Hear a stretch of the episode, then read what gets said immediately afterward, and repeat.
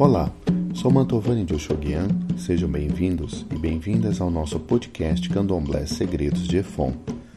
Queremos trazer para você um pouco mais de conhecimento, música, bate-papo e entrevistas a respeito do universo religioso afro-brasileiro. Hoje vamos falar sobre oferenda no candomblé.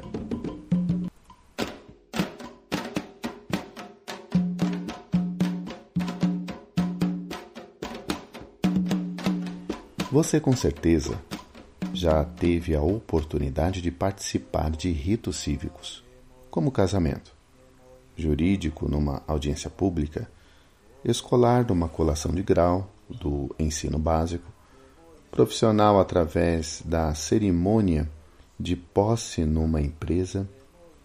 Esta forma de rito está muito presente no nosso cotidiano. Mas eu quero falar de um aspecto de ritos religiosos praticados tanto no Ocidente quanto no Oriente. Acredito que assim poderemos conhecer e, consequentemente, respeitar as práticas de oferendas no candomblé. A reflexão inicial que precisamos fazer antes de tocarmos neste assunto é o de considerar que os ritos religiosos nos oferecem uma oportunidade de conexão com o sagrado. Segundo, os ritos religiosos nos conectam com mitos e espectros simbólicos altamente complexos vividos por inúmeros grupos religiosos. E aqui eu quero indicar um livro maravilhoso da Catherine Clement. Esse livro, ele se chama A Viagem de Tel, pela Companhia das Letras. É maravilhoso. Ele faz um, não vou dar o spoiler aqui, mas é um jovenzinho, a tia vai levá-lo para conhecer as religiões no mundo inteiro. Muito interessante. Muito bem. Eu trago apenas duas passagens da tradição judaica a respeito de dos rituais de oferendas. Por que, que eu trago a tradição judaica?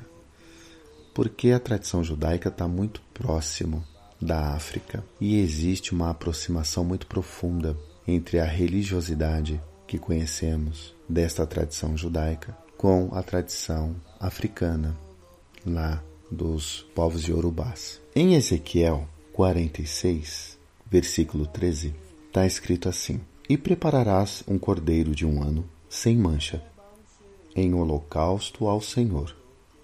Cada dia, todas as manhãs, o prepararás. E em Deuteronômio, no capítulo 12, versículo 23, está assim escrito: Mas tenha certeza de que não comerás o sangue, porque o sangue é a vida, e não poderás comer a vida com a carne. Esta tradição segue rigorosamente as leis judaicas de alimentação denominadas de kashrut. O ritual de abate deve ser feito por um rabino depois de fazer a sua oração, o Berechá.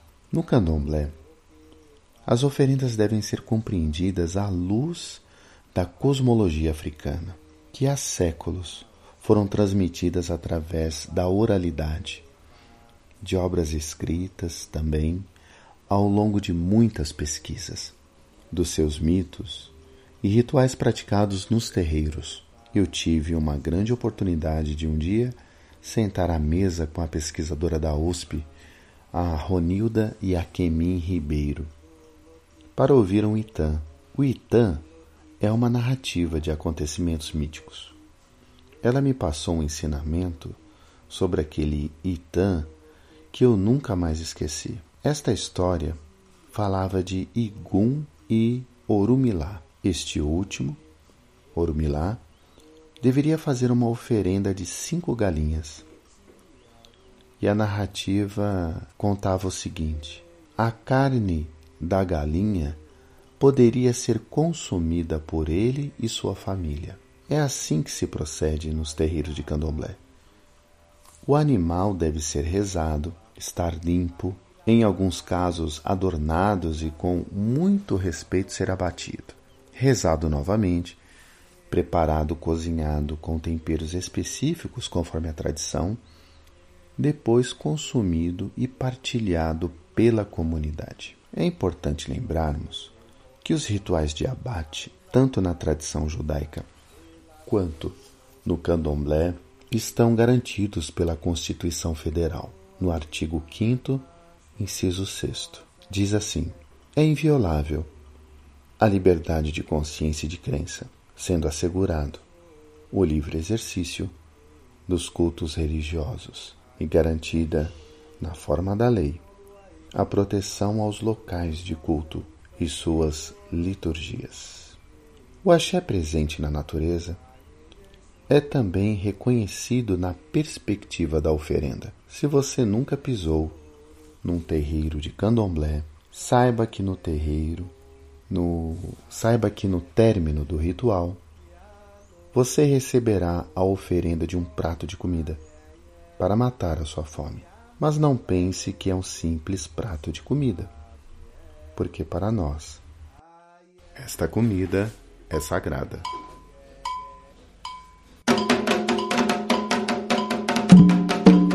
Siga nossa página no Facebook Candomblé Segredos de Efon. Nosso site segredosdefon.com.br. Nosso Instagram Candomblé Segredos de Efon. E no YouTube, dá um like, inscreva-se e clique no sininho. Ajude-nos a divulgar a nossa religião. A Enjolaió, Omoefon Faraió. Dancem, os filhos de Efon nasceram para a felicidade. Olorum Abaoxé. Kiolok e Oxum traga boa sorte a todos vocês. Até o nosso próximo episódio.